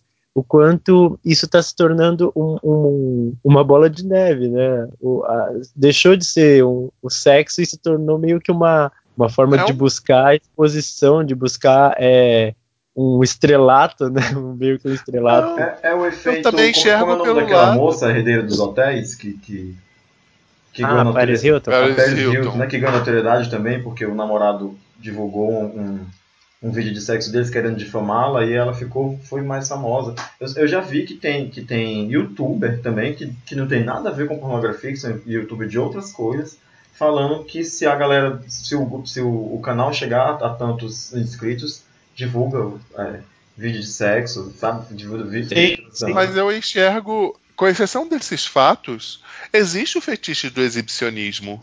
Que às vezes a pessoa está satisfazendo esse fetiche também assim. Sim, pelo que eu entendi do que o Michel, do que o Michel disse, é, é que tem uma certa glamorização da pornografia, né? Que assim, as pessoas ficam se divulgando e, e aquilo parece um negócio legal, mas que dentro da indústria mas não é tão legal assim, né? Tem umas coisas Aham. mais, mais pesadas. Sim, né, mas eu também estava pensando na questão de a saúde mental, é, em rela- relacionando a saúde mental, o quanto isso está deixando a, de ser sexo, deixando de ser um- uma relação sexual, uma relação de prazer, e, e você está gravando aquele vídeo, você está gravando aquela prática para conseguir likes. Ela, ela não é, Uhum. não é para você se satisfazer ou satisfazer alguém, é para você ganhar likes na hora que você subir ali na sua conta, sabe? Então ele, ele tá ganhando uma outra função, né? Eu acho, hoje, com essa glamoriza- glamorização, com essa, com essa exposição. Uh, é, eu fico imaginando isso principalmente nesses perfis, né? Né, Saindo um pouco do- da questão do, do pornô profissional, indo mais pro amador. E, e você Uhum. falou do youtuber, eu, eu até vi, me mandaram uma vez um menino que ele é brasileiro, youtuber mesmo, ele tem milhares de visualizações no youtuber, e aí ele começou a gravar vídeos pornôs também. Então ele tem um canal no Xvideos e tem um canal no YouTube. Então no canal no YouTube ele fica fazendo aquelas besteiras de é, encher a, a, a banheira de e ao mesmo tempo ele grava vídeos no Xvideos transando com, com meninas, transando com, com pro- prostitutas e tal. Então você fica pensando, meu, até, até a vida sexual hoje em dia, sabe, tá se tornando ah, uma troca de likes. As Sabe? pessoas têm uma, curiosidade de, de saber de saber como é que é o sexo do outro, sabe? Às vezes, eu não sei se é uma coisa bacana de dizer, de então devia não dizer, né? Acho que eu não vou dizer. Mas assim, não tem, não tem uma coisa meio mórbida das pessoas quererem saber o tempo todo como é que todo mundo transa? Quem de nós que é gay, por exemplo, nunca passou por essa situação de, de, de qualquer indivíduo sem noção perguntar quem é o homem e quem é a mulher da relação? Né? Qual é o propósito dessa pergunta? As pessoas querem saber quem é ativo e quem é passivo. Elas elas têm essa curiosidade mórbida de saber como é que você faz sexo. É, é verdade. Mas é, é- é interessante que é, antes de existir a internet, vídeos e tudo mais, é, sabe aqueles catecismos, aquelas revistinhas eróticas e tal, né? Que eram desenhadas Uhum. as pessoas desenhavam, os, os caras que faziam os catecismos, eles desenhavam pessoas famosas, então as histórias eram com personagens famosos, então aqui- os atores lá do Vento Levou, então faziam histórias meio que para preencher essa curiosidade de como será que eles transam, como será que é, sabe, aquele ator lá super famoso. Eu acho que tem essa curiosidade até hoje com famosos e tal, mas é, que aí eu acho que é um pouco diferente disso, de, dessas perguntas que a gente sempre escuta, de quem que é o, o homem, quem que é a mulher da relação, ou Eu então quem, é, Principalmente quando muito- a pessoa não consegue identificar o casal assim que vê, assim, na cabeça dela, por exemplo, né? Que se ela vê que alguém é mais masculino e o outro é mais feminino, ela já identificou aquilo, ela não vai fazer essa pergunta, sabe? Ah, E, e, e, aquilo, e aquilo não necessariamente condiz com, com esse, esse pensamento, né? A, a realidade não condiz com o pensamento que as pessoas têm com relação aos casais. Se, se, se, se tem um homem com uma mulher trans, por exemplo, né? Ninguém, ninguém é, pode assumir co- como verdade que o, que o cara que, que vive com a mulher trans, que na relação sexual, ele não é o passivo. Né? Que, que é sempre ela que, que, que tem, que tem um comportamento passivo. Mas eu acho que essa ideia de que ativo e passivo, por exemplo, aquele mais viril, mais musculoso, ele é o ativo, eu acho que também passa muito pela questão da pornografia, né? Porque durante anos, né, a pornografia ela fortaleceu isso de que aqui, o masculino, o viril, o musculoso e tudo mais, o machão ali é o que está penetrando e o, e o jovenzinho mais afeminado, ele é o que está sendo penetrado. Falando acho que grosseiramente, o mais masculino é o homem. É, exatamente. Que eu acho que o mercado da pornografia, ele, ele faz muito isso, né? De vou contratar esse cara aqui que é o masculino, que ele vai ser o ativo do vídeo, e aí contrata um novinho mais afeminado que vai ser o passivo, né? Então, eu acho que tem, também passa pela pornografia, sim. Que inclusive também é uma posição válida dentro do sexo, né? O voyeurismo, o voyeur, a pessoa que, que só assiste, que sente prazer apenas vendo outras pessoas fazendo sexo. Eu É, sei. tem as é. pessoas que sentem prazer vendo seus parceiros fazerem sexo com outras Sim. pessoas. Sim, Sim, é um fetiche. E inclusive acho super válido. Eu devo dizer, já de, aqui, É, é, aproveitando essa roda da verdade, né, que eu sou uma pessoa que consome muita pornografia também e que eu tô no hall da, da- dessas pessoas que estão indo nesse movimento, eu não sei se são contra movimento, né, mas que assim, que preferem vídeos que são amadores do que vídeos feitos por, por gravar, gravações profissionais, né, com atores lá encenando e tudo mais. Porque os vídeos, os vídeos amadores eles parecem menos mecânicos, pelo menos a mim. Sim. Eu também, eu, eu Ah, é. consumo bastante pornografia também. Eu tenho também buscado isso, essa coisa menos mecânica, menos também exagerada, às vezes, né? Certa, de, de certa maneira, no Menos sentido. atuação, pessoas né? muito. Não, não, eu, eu tenho pensado, inclusive, de pessoas muito, entre aspas, perfeitas para os padrões da sociedade. Ah, sim, sim. Querendo achar mais em- gente, de novo, entre aspas, gente comum, Uhum. sabe? É isso que tem sido o meu interesse corpos, ultimamente. corpos que parecem que existem mais, né? Que a gente vai encontrar. né? Exatamente. Corpos reais, né? nossa, Sim, eu, eu eu tô chocado que vocês assistem pornografia porque nem sei o que é isso. Aham. Aham. Falou a freira. A freira do Eu chamado. assisto só- Eu mesma. Eu assisto só pra pesquisar. É, porque eu sou estudioso, né? É, pro- é pro meu TCC. É, é pesquisa de campo. Curiosidade É, é uma antropológica. pessoa dedicada. Agora faltou o É, eu tô, dizer. eu tô não- vendo essa eu pornografia, mas pornografia, é, eu é por, é por vocês. Sim, tudo pela ciência. Eu, eu- é só foi comentado um ponto.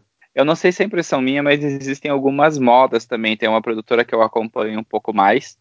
E já teve épocas que eles fizeram mais paródias, teve épocas que eles fizeram mais questão de voyeurismo ou do namorado flagrar o outro namorado com alguém. Teve épocas que eles fizeram mais sobre, sei lá, universitários. Então, é, existe alguma questão também sobre o que está na moda ou será que não? Não, tudo, todo produto, querendo ou não, o filme pornô, ele é um produto cultural e ele tá retratando o, o momento que ele tá vivendo. Então ele vai ter tendências também, né? Eu acho que como ele é, é- é um produto de mercado, né? Eu acho que ele vai seguir a tendência sempre, né? A moda. Então, é, mesmo, por exemplo, eu vejo que essa produtora ela fez algumas paródias de filmes de super-heróis, que é uma coisa que, por exemplo, está movimentando muito o mercado atualmente cinematográfico. Então, é Uhum. fazer paródia, por exemplo, de filme de super-heróis é, é atrair um público que vai no cinema assistir filme de super-heróis, muitas das vezes, né? E eu acho que, é, é, como é do mercado mesmo, mercado capitalista, então é, sempre vai buscar, eu acho que aquilo que o, o pessoal está buscando consumir. Não sei se vocês perceberam, mas tem muitos filmes que agora essas produtoras elas fazem para parecer filme amador, sabe? Então elas pegam atores contratados e tal e filmam assim como se é, num plano sequência direto, sem corte, sem nada, é, para parecer que é um filme amador. Então, é, eu acho que é para tentar ah, pegar uma parcela, sabe, dessa desse público que prefere ver um filme amador, prefere assistir um filme é, que não não parece produzido, né? Então eu acho que é sempre buscando isso, buscando o, o, o público que está consumindo aquilo. Eu lembro que há uns 20 anos atrás, é, o ator que ele era o, o queridinho, assim, era o. Não sei se vocês lembram, se vocês conheceram, era o Lucas Ridgestone. Ele era branco, loiro, de olho azul, é, saradinho, não tinha nenhum pelo em lugar nenhum. Então ele era o, o queridinho, ele era o que todo mundo adorava. E aí, se você pegar hoje, né, os porn stars mais assim é, o pessoal mais querido já foge totalmente disso, né? Então, eu lembro que na, na época, praticamente todos os filmes eram assim, né? Então, tinha uma produtora que era só meninos brancos, sem pelo nenhum, é, loiros de olhos azuis. A produtora só tinha atores assim. E aí eu acho que até por conta de, dessa busca, né, de diversidade, dessa busca de diversidade, não só de corpos, mas de, de outras características como cor da pele, é, identidade de gênero, a gente vê esse movimento também dessas produtoras de, ah, vamos contratar então um homem trans para para colocar num filme porque tem muita gente que, que gosta de assistir. Vamos contratar então mais alguns atores negros. Então, é, não é porque essas produtoras elas perceberam que existia um tipo de racismo ali, né, na hora de contratar atores, mas é, é buscando o mercado mesmo, é buscando uma fatia do mercado. Vamos colocar atores negros porque a gente percebe que fizemos levantamentos e percebemos que isso vai trazer lucro. Então, é, é eu acho que é buscando sempre isso, né? É, é, um produto de mercado, querendo ou não, não é um. Ninguém está fazendo aquilo ali porque acha prazeroso, né? Acho que nem os atores. Então tá fazendo porque quer dinheiro. É, você falou o nome do ator aí e me veio à cabeça, porque assim, eu não conheço ator pornô de nome assim nenhum. Mas eu sei que tem um ator que acho que já tem uns 40 anos que faz um pornô, que até hoje ele é muito famoso, que é um cara que tem a cabeça tatuada como se fosse cabelo. Meu Deus, acho que François Sagat. É, Eu acho sei que é que- francês por causa do nome, François, isso mesmo. François Brasil na verdade, né? É, François Sagat. E, e, assim, ele é um cara que aparece muito. Né? E, e faz muito tempo que eu vejo a cara dele. Na verdade, eu acho que ele parou um pouquinho de trabalhar, porque ele começou a se dedicar a outras coisas, e ele retornou, deve ter, não deve ter nenhum ano. Mas ele ficou um tempo parado. É, ele disse que ia se aposentar, ele tinha se aposentado, né, pelo que ele tinha dito, que ele tinha abandonado o mercado pornográfico para se aposentar, mas já voltou. É, aí chegou os boletos, né, querida, pra pagar, que nem Sandy Júnior. Né? Vamos separar É, tá até isso chegar os que o Júnior boletos. mostrando, né? Igual Ruge, Sandy Júnior. É, é isso mesmo. Mas quando, é- não, todo mundo se aposenta. Quando chega os boletos, aí tem que voltar de novo. Não, que eu tava querendo falar da força do pornô. Que, tipo, ela ajudou a ser. Ela foi decisiva, por exemplo, quando, quando lá atrás a indústria de vídeo tava para optar entre VHS e Betamax, por exemplo. Vocês estão ouvindo? Sim, Sim. estamos ouvindo. Tá. É, mais pra frente foi decisiva de novo quando estava se eh, decidindo se optar pelo Blu-ray ou HD DVD. É, a força do pornô é muito grande, né? O pornô possibilitou que hoje a gente tivesse disseminado o, o streaming de vídeo, sabe? Tem várias coisas que, devido à força dela, ela é bem decisiva para decidir em termos de mercado, né? É uma, é uma parada que movimenta muita grana e que vai. né, o Thomas estava falando de, de moda em relação aos filmes, à estética dos filmes e às temáticas, é, mas o pornô acaba ditando as regras do que a gente vai consumir em outras áreas e em tecnologia mesmo. A gente às vezes pensa o pornô não relacionado com outras coisas, mas ele é, é uma indústria tão forte que ela acaba ditando o que a gente vai fazer sem que a gente perceba que foi ela que fez, entendeu? Sabe, tipo, é, ajudou a, a- a crescer muito o e-commerce no mundo. sabe? Agora, por exemplo, tem todo uma, um investimento da área do pornô. Realmente faz tempo que eu já não acompanho, mas, por exemplo, essas tecnologias de realidade virtual. A indústria pornô ela está tentando se apropriar disso também. Então aí talvez isso venha a ser um fator importante na disseminação dessas tecnologias também. É, e assim, imagina, por que, que será que a gente tem um modo de navegação privado dos navegadores? Uhum. Essa relação que você falou do e-commerce, assim, na minha cabeça fez um boom assim, porque faz muito sentido, porque é, as, as coisas que a gente mais tem receio de nas lojas para comprar são coisas de cunho sexual, né? Assim, é, é, nem todo mundo entra no sex shop de boa. E vocês repararam que a maioria dos sex shops tem sempre esse, esse visual assim, de, de lugar mais discreto, escondido, com cortina na porta. Beco diagonal. É, tem bem, tem bem essa cara, assim, e o, o e-commerce para a indústria pornográfica, para pornográfica não, desculpa, mas para a indústria sexual foi essencial, porque é uma maneira de você comprar anonimamente. Eu cansei de ver nos sites que, tipo, embalagem discreta ninguém, vai, ninguém vai saber o produto que, na sua ca- que, vai, que tá chegando na sua casa. Não, só, só nessa linha do que vocês estão falando, eu não, não sei se eu já comentei aqui recentemente, mas eu trabalho na área de telecom, né? Ah, e já fui gestor de um provedor de internet durante bastante tempo. É difícil quantificar, mas é, é surpreendente. Agora, com o crescimento dos serviços de streaming de cinema e tal, isso mudou um pouco. Mas antes da Netflix ficar mais popular e do YouTube começar até a brigar por esse espaço, em, em- questão de largura de banda, uma das maiores preocupações dos provedores de internet em, em ter cache para não precisar ficar usando tanta banda o tempo inteiro para poder atender os seus clientes era conteúdo pornográfico, porque é, tem alguns horários aí, principalmente noite adentro, sabe? Passa de metade do tráfego em dados, passava na época que eu era gerente, imagino que hoje isso diminuiu justamente por causa Netflix, games mais conectados, né? Mas passava da metade do conteúdo do streaming. A própria indústria do streaming, eu acredito que ela buscou muita coisa na pornografia, porque eu não sei precisar datas, mas eu tenho a impressão de que a gente viu vídeo pornô online antes de assistir videoclipe de música, se bobear, sabe? Sim, Ou- quem é que vai querer ver um, um vídeo pornô que trava no meio? Uhum. Né? Então os, os caras tinham que correr atrás de. de, de, de fa- Nossa, é muito corta-clima isso, o filme pornô e travar no meio. Puta A gente merda. teve aquela época de esperar a imagem carregar inteira pra terminar a brincadeirinha, né? Tu, tu, tu, tu ia vendo a imagem se construindo assim na tua frente. Conexão de escada, Sim. Não, e várias coisas, né? Tipo, a Brie Larson, ela fazia uma série chamada United States of Tara. E ela era filha da Toni Collette, que era a protagonista da série. E em uma de- em um determinado momento da série, ela inventou um personagem e ela, do quarto dela, ela se exibia através de webcam pro, Só- pros caras. Então, assim, tipo, ela. Tô falando isso pra, pra gente pensar na, em em quantas pessoas ao, long, ao redor do mundo não cobravam para serem vistas através de webcam.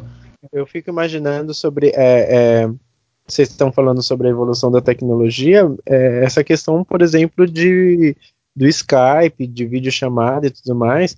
Eu lembro que eu, eu, eu era adolescente, já tinha site para você se exibir na webcam, né? Então já, já vai fazer uns 20 anos. Acho que 15, 20 E anos. permanece, viu? Já Eu tenho, eu tenho amigos, inclusive, que ganham dinheiro com câmera privê. É, então, e naquela Sim. época ainda não tinha Skype, né? Não tinha essas coisas. Então, é, você falou do States of Tara, que tinha esse personagem, e tem uma série agora também, que é, é, é Now Apocalipse. Tem uma personagem que ela faz isso também. Ela, ela tem muito mais dinheiro do que os amigos dela, que, que tem trabalhos formais, né? Aqueles trabalhos que a gente já conhece, de segunda a sexta, das 8 da manhã às 5 da tarde. E ela tem muito mais dinheiro que ela fica só exibindo e fazendo aquilo que as pessoas pedem. E coisas super bizarras, assim, coisas que ela mesma acha é, banais, sabe? De ficar mexendo o dedinho do pé e tudo mais. E, e é, muito, é muito interessante que é, talvez isso tenha feito com que outras, né, outras ferramentas se apropriassem dessas tecnologias que a indústria pornográfica já já estava utilizando há muito tempo, né? É, assim, eu acho que antes da gente encerrar, eu acredito que, apesar de isso, o que, eu- vou falar agora é uma coisa que já foi dita no outro episódio, mas eu acho que nunca é demais reforçar para quem está ouvindo a gente que é, quase nunca a realidade, o o que é retratado no cinema pornográfico condiz com, com a realidade, assim, é um pouco distante do que é a realidade, então a gente tem que ter essa preocupação de, de pensar que o, seu corpo tem limites, que você não é obrigado a aguentar qual- qualquer tipo, qualquer tamanho de, de pinto dentro de você, que passa cheque é normal, né, que os atores passam por processos, como o José falou, às vezes ficam muitas horas sem se alimentar e fazem toda espécie de lavagem, né, que o, o sexo nem sempre é tão limpinho quanto mostra nos filmes. Tem uma, uma distorção do real ali, que acho que é sempre bom a gente reforçar isso, né? Tem coisa que dá pra copiar e tem coisa que, sabe, não, não precisa ser seguido à risca. Ela não tem que ser segui- seguido à risca, né? Não, eu acho que é, além, além disso que você falou, acho que até um adendo, né, de tudo isso que você falou, entender que é um, é um produto, né? Entender que esses os, os vídeos pornográficos são produtos que estão sendo oferecidos para você, assim como um refrigerante, assim como séries na Netflix, ou seja, é um produto que você pode consumir ou não e que ele foi, ele, ele teve uma equipe por trás que, que pensou naquilo, né, para para oferecer para você de uma forma super é, atrativa e não é para simplesmente você se sentir satisfeito e gozar, mas é para que você é, assista, bata a sua punheta e depois você volte para assistir um outro e você volte e continue voltando. Então, entender que é um produto, né? Entender que é uma forma de, de se apresentar para você como uma alternativa à vida sexual.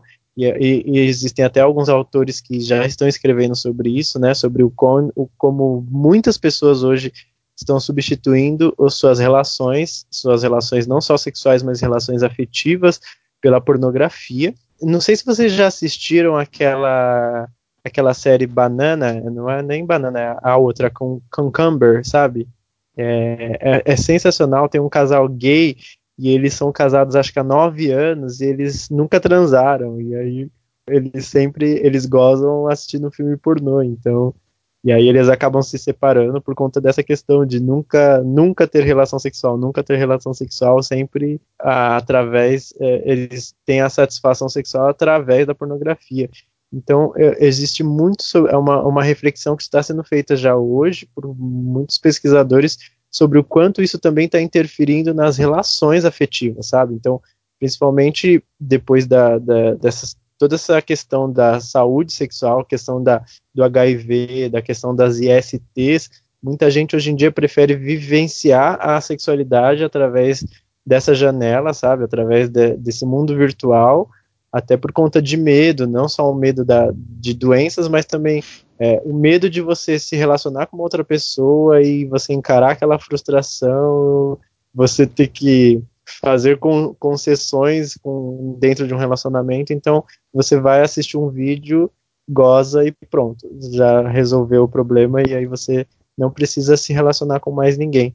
Eu acho que é bem interessante pensar sobre isso e, e, e, além disso, pensar sobre a questão da saúde sexual também, porque a gente, eu já, eu já recebi algumas pessoas que é, a, lá no ambulatório de sexualidade tinham uma questão de ejaculação precoce, e aí quando você começa a conversar com a pessoa, começa a conversar um pouco sobre a história dela, você vê o quanto é, é praticamente a história de vida sexual dela tem muito a ver com a pornografia, então do tipo, eu vou assistir um vídeo de 30 segundos e eu tenho que gozar até antes do vídeo acabar, sabe? Então, o quanto isso também talvez interfira em algumas questões nossas sexuais que a gente acha que é um problema, mas na verdade é uma forma como a gente foi condicionado, sabe? Como, como a gente foi condicionado através desses vídeos, através desses formatos da pornografia, que é, condicionaram inclusive o nosso comportamento sexual. Agora que você estava falando, enquanto você falava, eu lembrei de uma notícia que eu li uns meses atrás no, no Eu País, e que eu trouxe para um episódio aqui, que, que um pesquisador, sei lá da onde, que eu não vou lembrar agora de nenhum, mas que falou que o, o sexo tem, tem, assim, tem, tá com seus dias contados, né? Que daqui a 30 anos, por exemplo, as pessoas não vão mais fazer sexo. Porque as pessoas, é, elas são muito... O ato sexual em si é muito preocupante para as pessoas, porque elas, estão, elas ficam lá pensando em performance, em, em como está o corpo, sabe? É, se elas estão aparecendo bem, se elas, elas estão bonitas, como é que elas vão se comportar, o tempo que elas têm que ficar fazendo sexo, tudo mais assim.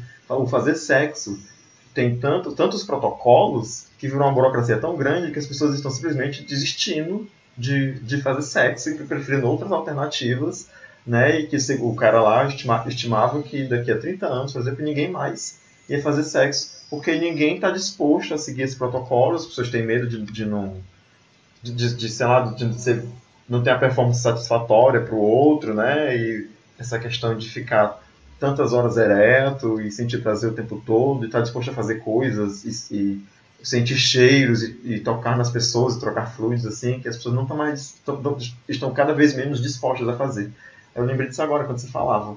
E lembrando que eu fiquei muito frustrado também quando eu li isso, porque Acho Faz que- todo sentido. que eu acho que entra muito na, na questão da- das considerações finais agora, que a gente, não sei se a gente, a gente não levantou, mas quando a gente falava da problemática do ator pornô, né, é a questão, por exemplo, hoje da proliferação dos vídeos de bareback. Por mais que as empresas elas digam que pedem exames e não sei o que, não sei o que, não, não é seguro para esses atores essa Uhum. prática. Eles dizem que faz exames periódicos de 3 em 3 meses, etc e tal, né? É, ainda assim você vira e mexe. Se você der uma procuradinha, vira e mexe, você vai achar informações de atores que acabam é, descobrindo que, vi- que vivem com HIV ou algumas outras situações. Então é, é pensar também o quanto essa- ele se submeter a fazer o vídeo assim é uma escolha dele ou uma imposição do mercado que simplesmente, como é o padrão agora, ele não pode se recusar ou ele simplesmente deixa de trabalhar. E olha, é, isso levantaria um- uma questão para um outro, uma outra gravação. Aham, mas- sim. É, Eu estava conversando com o- alguns uns antropólogos lá da faculdade, e aí a gente estava nessa reflexão sobre o que veio primeiro, se veio a prática ou a pornografia, sabe? Então, a questão de quanto o, o termo, né, é, ele surgiu, o termo bareback, e ele se espalhou através da pornografia. Então, o quanto talvez a pornografia tenha influenciado, talvez esse tipo de comportamento que ele está se tornando super comum. E, e, e outra, né, sobre a questão de existe esse termo, como a gente estava falando, existe é um, uma categoria ali onde você pode escolher ver filmes sobre bareback e ele é exclusivamente entre dois homens gays, né? Então não existe bareback heterossexual. Isso também diz muita coisa sobre o Aham. quanto você está falando sobre sexo desprotegido, de uma prática sexual de risco para homens gays, o quanto você está meio que subjacente, talvez, né, que aí a gente pode discutir numa outra hora, o quanto isso talvez você esteja induzindo isso, né? Uhum. Sim. Porque, até porque o não uso de camisinha é extremamente comum nos filmes pornôs heterossexuais e nem por isso se chama de bareback. Assim, é uma reflexão super válida. Bom, eu vou. Eu vou soltar só essa última curiosidade aqui que eu, que eu anotei. E eu não quero perder essa informação, assim, já que a gente está falando sobre, sobre antropologias, né? Sobre épocas e datas. O primeiro filme é, pornô documentado data de 1907. Pra vocês terem noção. Acredita-se que já haviam, já haviam se feito outros filmes antes, mas não se tem precisão sobre a data dos filmes, então, assim, documentado como um filme pornô, o filme mais antigo registrado é 1907. Uhum. E, e cê- você sabe, em relação a filmes gays, o que é considerado o primeiro filme gay? Filme pornô gay? Não, você sabe? É um filme da década de 70. Chama Boys in the Sand. É aquela situação. Outros filmes de sexo entre dois homens já existiram, inclusive não muito longe aí de 1907, desse que você falou. Mas para- é o primeiro filme que tem uma história, que está acontecendo, que tem um roteiro, que tem uma certa produção. Aí esse é considerado o primeiro realmente, digamos, filme gay, pornô. Só outra curiosidade. Sim. Enfim, Thomas quer dizer tchau. Tchau. Thomas dormiu. É. Ah, Drigo, Acabei de falar tchau. eu vi. Thomas, To- ah, Drigo quer dizer tchau. Tchau, gente. E consumam seu pornô de forma consciente. Pensem que. É, pensem que. Não, é como tudo, né? Você quer diminuir o consumo de carne, porque a produção de carne no mundo está numa escala escrota, e, enfim, e isso impacta no planeta. Você fica questionando se vai comprar coisa da China, porque você não sabe como é que é, como é que são as relações de trabalho lá. Se de repente para você ter aquele seu iPhone, né, se as pessoas estão levando chicotado ou não, se você vai comprar uma coisa no AliExpress, ela vai vir com um pedido de socorro pregado na roupa. Então, assim, Eu tô rindo, mas eu sei que é sério. Eu tô rindo nervoso. não, eu acho que a questão do consumo consciente a gente tem que estender para tudo. Obviamente, não dá para a gente ficar e ter um, um nível de fiscalização que consiga né, que a gente consiga saber a origem de tudo e tal, mas assim, tem movimentos aí de, de, de estúdios é, pornôs filmando né, em outras bases, fi, filmando de, de, de, de maneira que as relações entre os atores e as produtoras sejam mais humanas e tal, menos machistas. Então acho que a gente tem que procurar consumir as coisas de uma maneira mais legal. Isso tem que ser aplicado ao pornô também, dentro dos nossos limites, é claro. A gente não tem como saber a origem de tudo, e mas acho que dá para aplicar essa lógica também ao pornô, né? Porque são pessoinhas lá, né? Pessoinhas usando seus corpos para a gente se divertir e quanto mais a gente consome sem se questionar, mais a gente está forçando essas pessoas talvez para limites éticos e físicos, né? É, bem, bem ruins. É isso. José? É, é, é, gostei muito do papo e eu acho que é, é, é muito isso. O Rodrigo resumiu bem. Consumo consciente. Quer dizer que a gente deveria largar a pornografia? Não, porque é bom. Eu adoro também. Mas a gente pode tentar avaliar. Eu não vou assistir o vídeo daquela, daquela produtora que pode ser abusiva aos seus atores. Eu não vou consumir o vídeo daquele ator que é acusado de estupro. Eu não vou consumir aquele vídeo que traz talvez um conteúdo duvidoso, porque ele pode estar incitando práticas que não são legais. Então é muito prestar atenção nisso. Se a gente é capaz de ter essa consciência e procurar direitinho, você vai achar um filme pornô que vai te atender. E quando seu pinto estiver esfolado, pare. Vá fazer outra coisa. Então, se o seu pinto está esfolado, então você está fazendo errado. Ah, porque é mesmo para se masturbar, você tem que usar lubrificante. A não ser que a sua intenção seja esfolar o próprio pinto, né? Mas enfim. Deve ter tutoriais aí de, de como se masturbar de maneira. Ah, okay. tem, sempre tem. Michel. E lembra, não é. é hidratante, tem que usar lubrificante. lubrificante. É. é, até porque hidratante às vezes ele resseca mais, né? Exato. É, não, não, shampoo e condicionador não, gente. nem usem hidratante é, para fazer sexo anal.